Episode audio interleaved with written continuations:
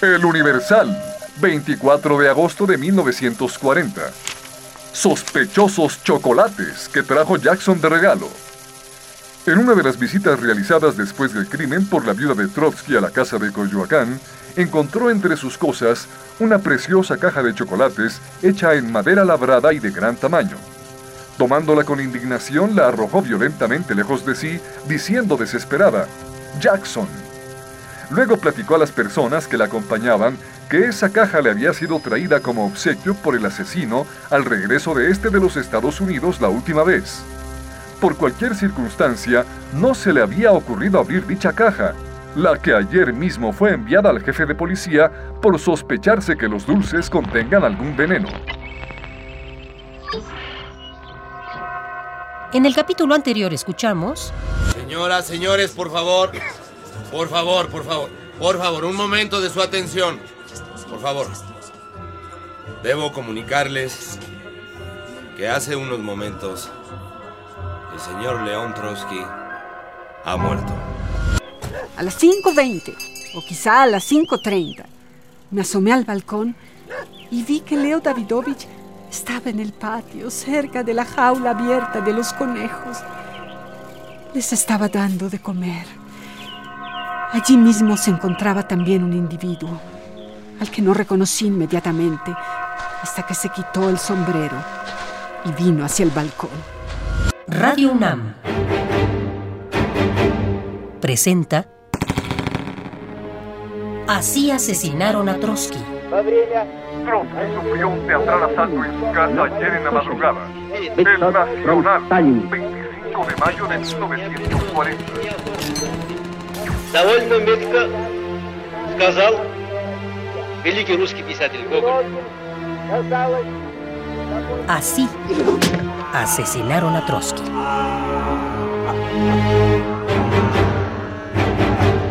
El testimonio del general Leandro Sánchez Salazar, interpretado por Daniel Jiménez Cacho.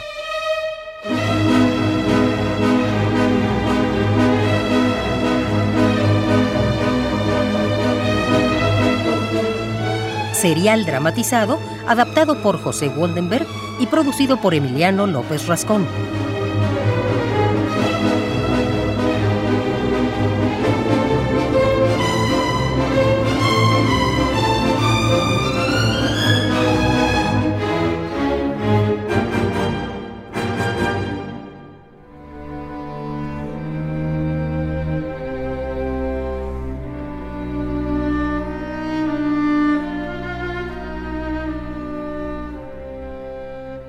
Testimonio de Natalia Sedova sobre las últimas horas de Trotsky es un conmovedor homenaje y fue un valioso elemento para mis investigaciones sobre el magnicidio.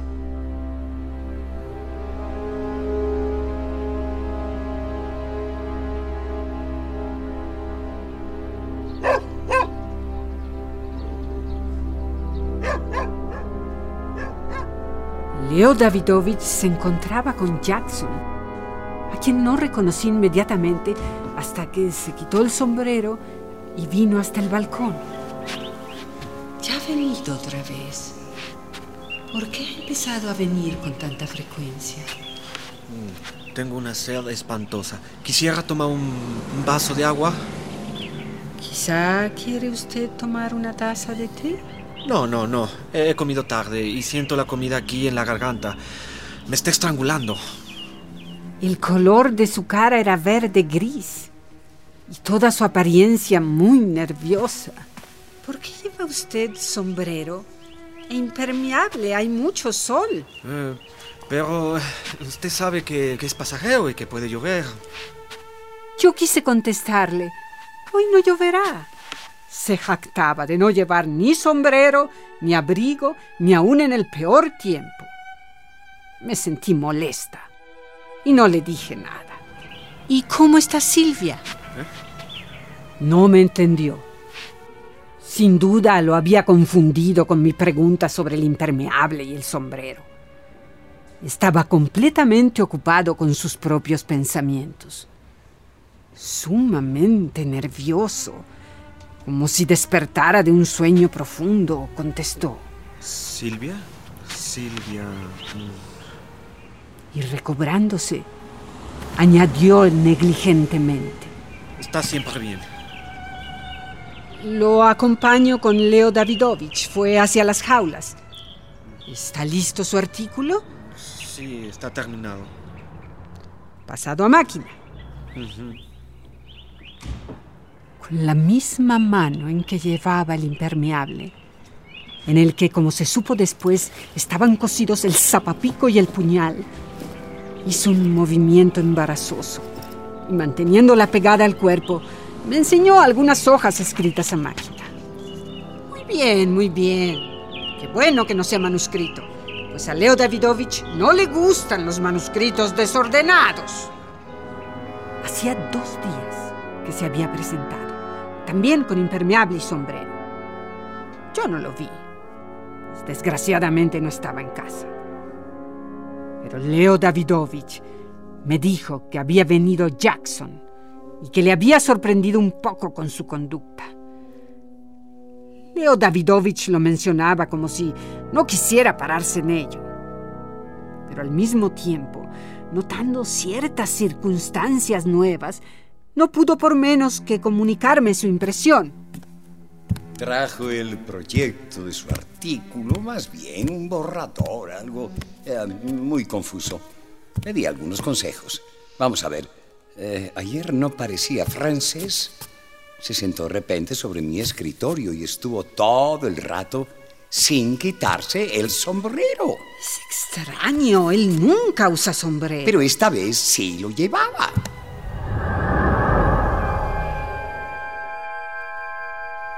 Yo me puse en guardia. Me pareció que esta vez Leo Davidovich había visto en Jackson algo sobre lo que no se apresuraba a llegar a una conclusión. Esta conversación tuvo lugar la víspera del crimen. Con el sombrero en la cabeza, el impermeable al brazo, se sentó sobre el escritorio. ¿No era esto un ensayo?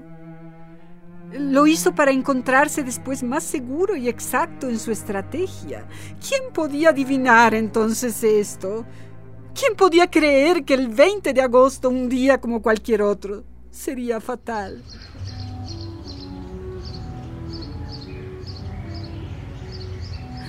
Nada anunciaba su fatalidad. El sol brillaba claramente desde por la mañana, como siempre aquí. Las flores se abrían, la hierba resplandecía como un barniz. Todos nosotros, cada cual a su manera, nos preocupábamos por hacer el trabajo más ligero a Leo Davidovich. Varias veces durante ese día subió los escalones de ese mismo balcón, entró en el mismo despacho y se sentó sobre esa misma silla ante su escritorio. Eso era tan común. Pero ahora, por lo mismo, preveíamos la próxima catástrofe y en esa ausencia de intuición se ocultaba un abismo. Por el contrario, todo ese día fue uno de los más armoniosos. Cuando Leo Davidovich salió al jardín a las 12 y yo lo vi bajo el ardiente sol con la cabeza descubierta, me apresuré a llevarle su gorra blanca para defender su cabeza de la rudeza del sol limpio defenderle del sol, cuando ya estaba bajo la amenaza de una muerte terrible. No sentíamos que ya estaba condenado. El impulso de la desesperación no mordía aún nuestro corazón. Me acuerdo que nuestros amigos estaban construyendo el sistema de señales de la casa.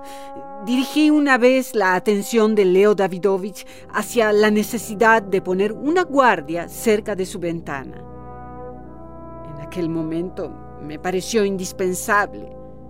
Pero él dijo que en este caso sería necesario extender el sistema de defensa y aumentar el número de guardias hasta llegar a 10, lo cual no estaba en proporción con los medios y con el material humano de que disponía nuestra organización. Una guardia cerca de la ventana no podía salvarle en un momento dado.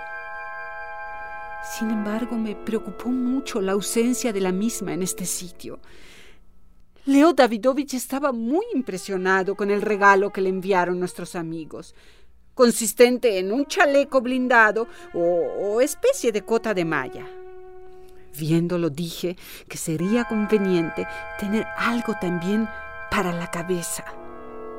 Leo Davidovich insistía en que cada compañero que ocupase el puesto responsable en un momento dado llevase ese chaleco blindado. Después del fracaso que sufrieron nuestros enemigos en el ataque del 24 de mayo, sabíamos muy bien que Stalin no se detendría ahí y nos preparábamos en consecuencia. También sabíamos que la GPU emplearía otro método de asalto. No excluíamos un ataque por persona sobornada por la GPU.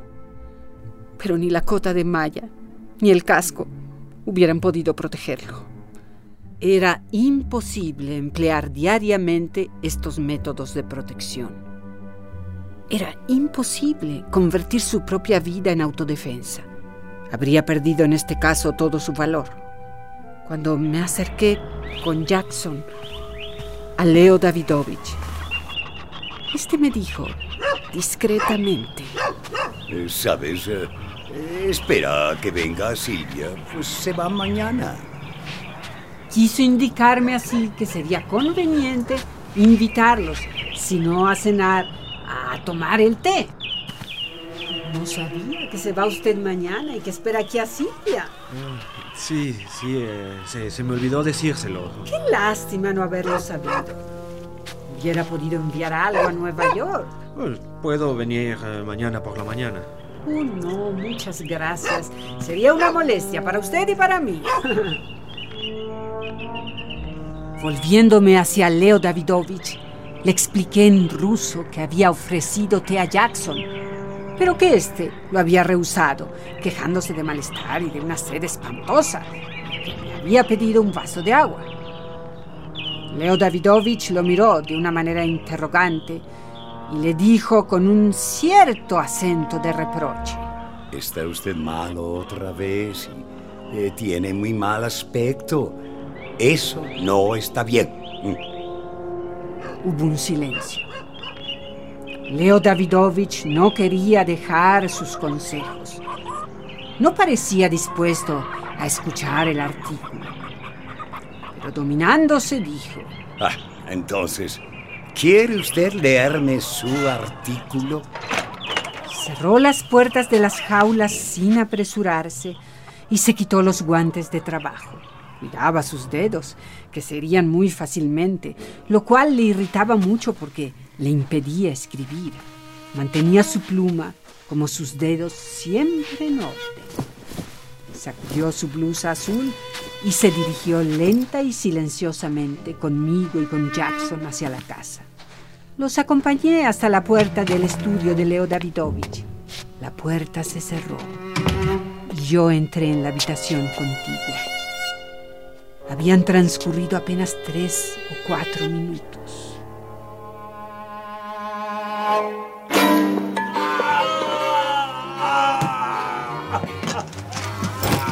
No dándome cuenta de quién era, me arrojé hacia él. Entre el comedor y el balcón, sobre el quicio de la puerta, apoyado en el bastidor, estaba de pie Leo Davidovich, con la cara ensangrentada, destacándose claramente el azul de sus ojos, sin las gafas, los brazos caídos. Lo abracé, pero él no me contestó inmediatamente. Tuve tiempo de pensar si habría caído algo del techo que estaba en reparación. Pero ¿por qué aparecía de repente allí? Él me dijo lentamente, sin alteración, amargura o despecho. Jackson. Leo Davidovich lo dijo como si hubiera querido decir, se cumplió. Adelantamos algunos pasos y con mi ayuda se reposó sobre la esfera.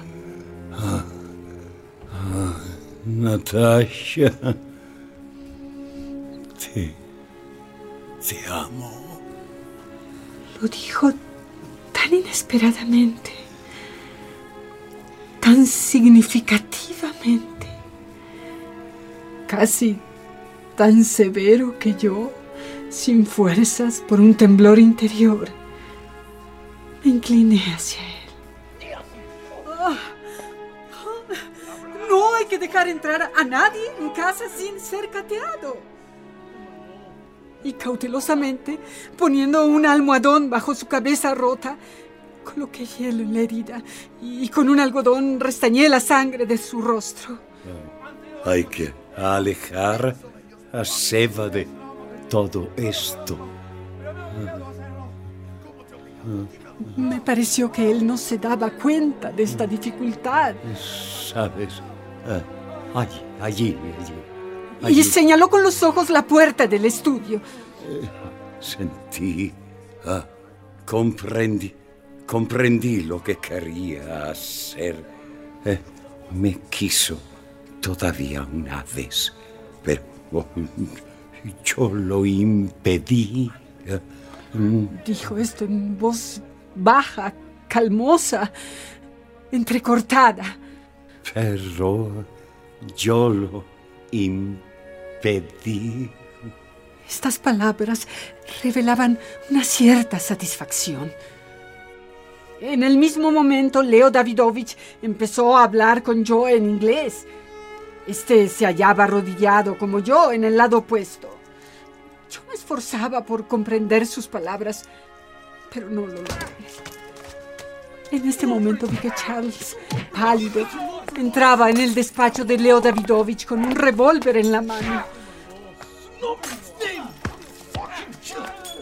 ¿Qué hace con ese? ¡Lo van a matar! No, no debe matársele. Preciso o- obligarle a, a hablar. Miré a Leo Davidovich interrogante. Con un movimiento de los ojos apenas perceptible, indicó la puerta de su despacho y dijo con desapego. Es él. No ha llegado el médico. Ah, Va a venir enseguida. Eh, Charlie ha ido a buscarlo en el coche. Llegó el médico, vio la herida y dijo conmovido. No, no afectó nada vital.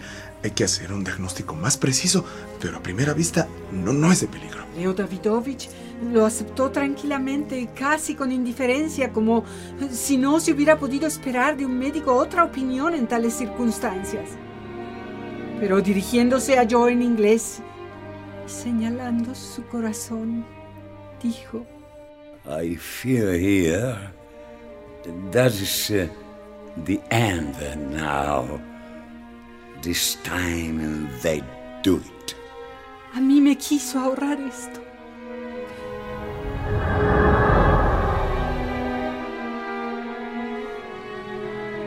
La ambulancia en el bullicio de la ciudad, en medio de su frivolidad, las aperturas de la gente, la intensa iluminación nocturna, iba maniobrando y adelantando con el interrumpido sonido de la sirena y el silbato de los policías en motocicleta.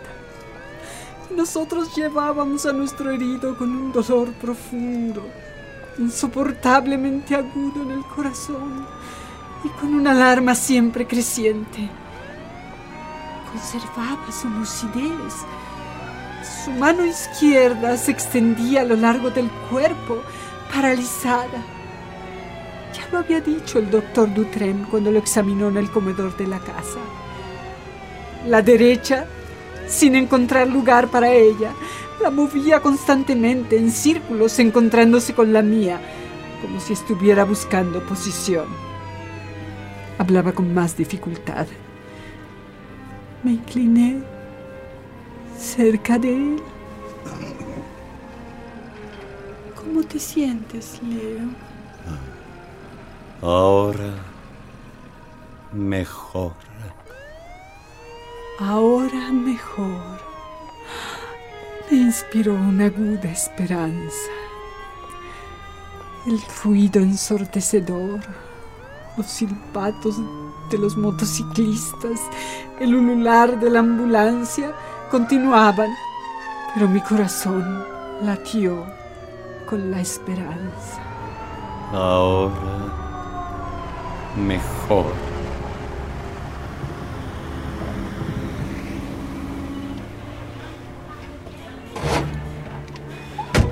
Atravesamos la puerta. El coche se paró. Nos rodeaba la gente. Entre ella pueden estar los enemigos, como siempre en estos casos. ¿Dónde están los amigos? Es preciso que ellos rodeen la camilla.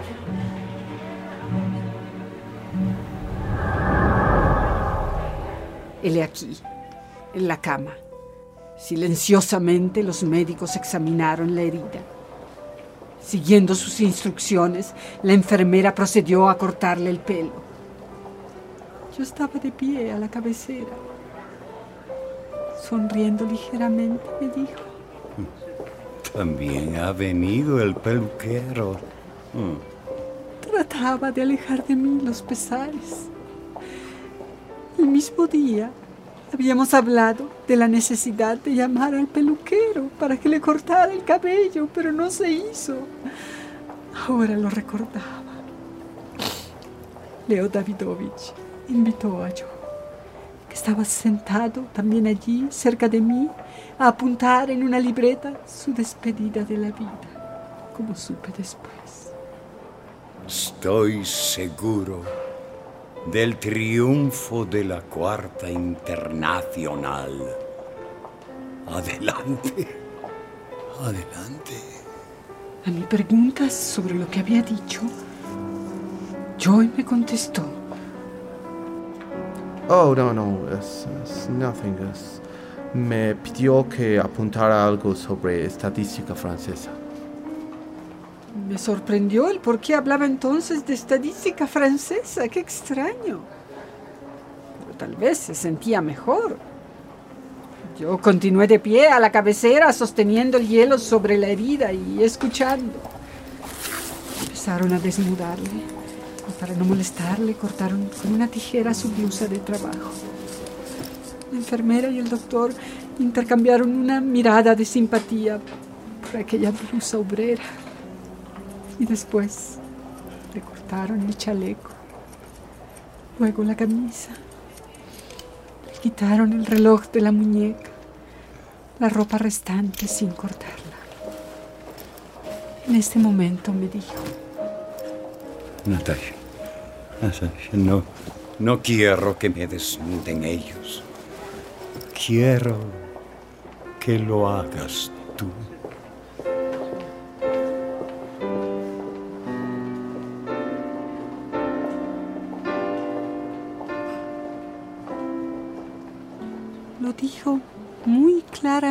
Pero muy afligido.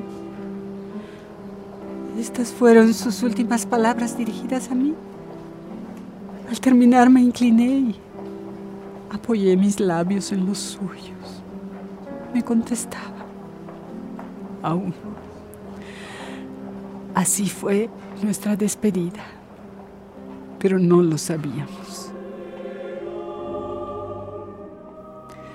El herido perdió el conocimiento. No volvió en sí de la operación. Sin apartar mis ojos, seguí velándolo toda la noche y esperando el despertar. Sus ojos estaban cerrados, pero la respiración a veces difícil, a veces tranquila, inspiraba esperanza. Así pasó también el día siguiente. Hacia el mediodía, según previsión de los médicos, se produjo una mejoría.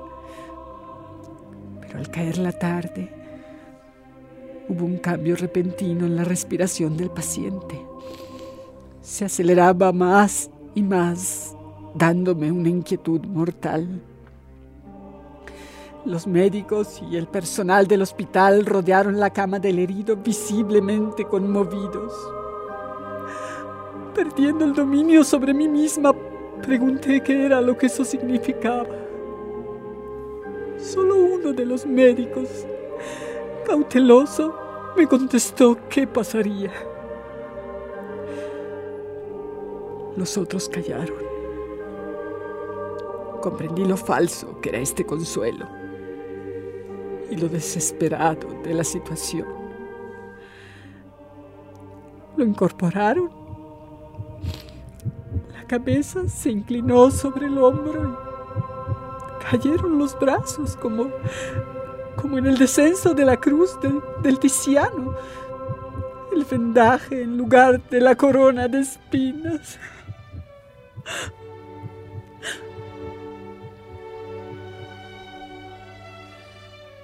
Los rasgos de su rostro mantenían toda su pureza y todo su orgullo. Parecía como si fuera a incorporarse bruscamente y decidir él mismo su suerte.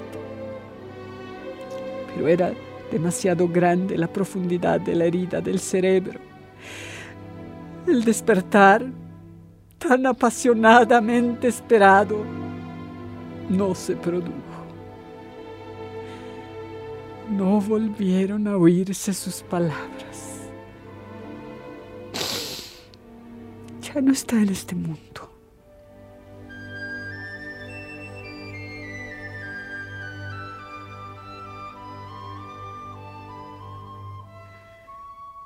Llegará la venganza contra los asesinos. Durante toda su bella vida heroica, Leo Davidovich creyó en la liberación del futuro humano. Su fe no se debilitó durante los últimos años, sino que por el contrario se fortaleció y se vigorizó. La humanidad futura, liberada de la miseria, suprimirá toda la clase de violencia.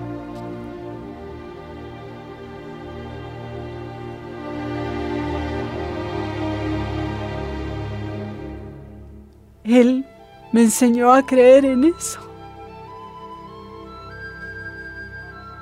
Este fue el testimonio de Natalia Sedova, compañera de sobrevivencia y agonía de León Davidovich Trotsky.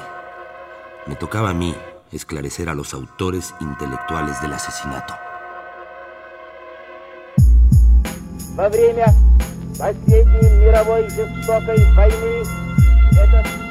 Israel developed not from not from socialism from Stalin.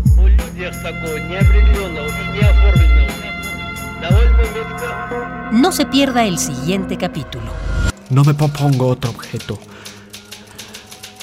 En el caso de que me ocurra un accidente, que explicar a la opinión pública los motivos que me inducen a ejecutar el acto de justicia que me propongo.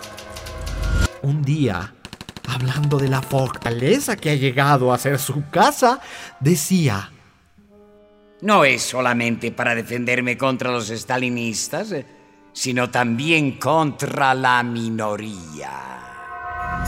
Radio UNAM presentó Así asesinaron a Trotsky. Actuaron en este episodio, en orden de aparición, Verónica Langer, Alberto Domínguez, Germán Robles, Emanuel Morales y Emiliano López Rascón. Lectura de notas periodísticas, Eugenio Castillo. Y Daniel Jiménez Cacho como el general Leandro Sánchez Salazar.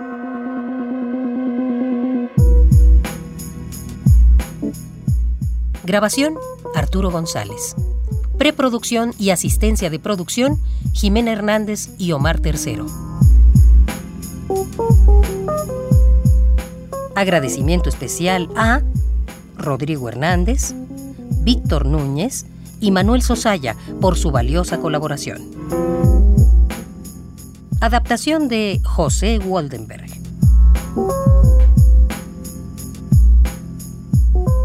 Dirección de actores, ambientación sonora y musical, montaje digital e investigación hemerográfica de Emiliano López Rascón.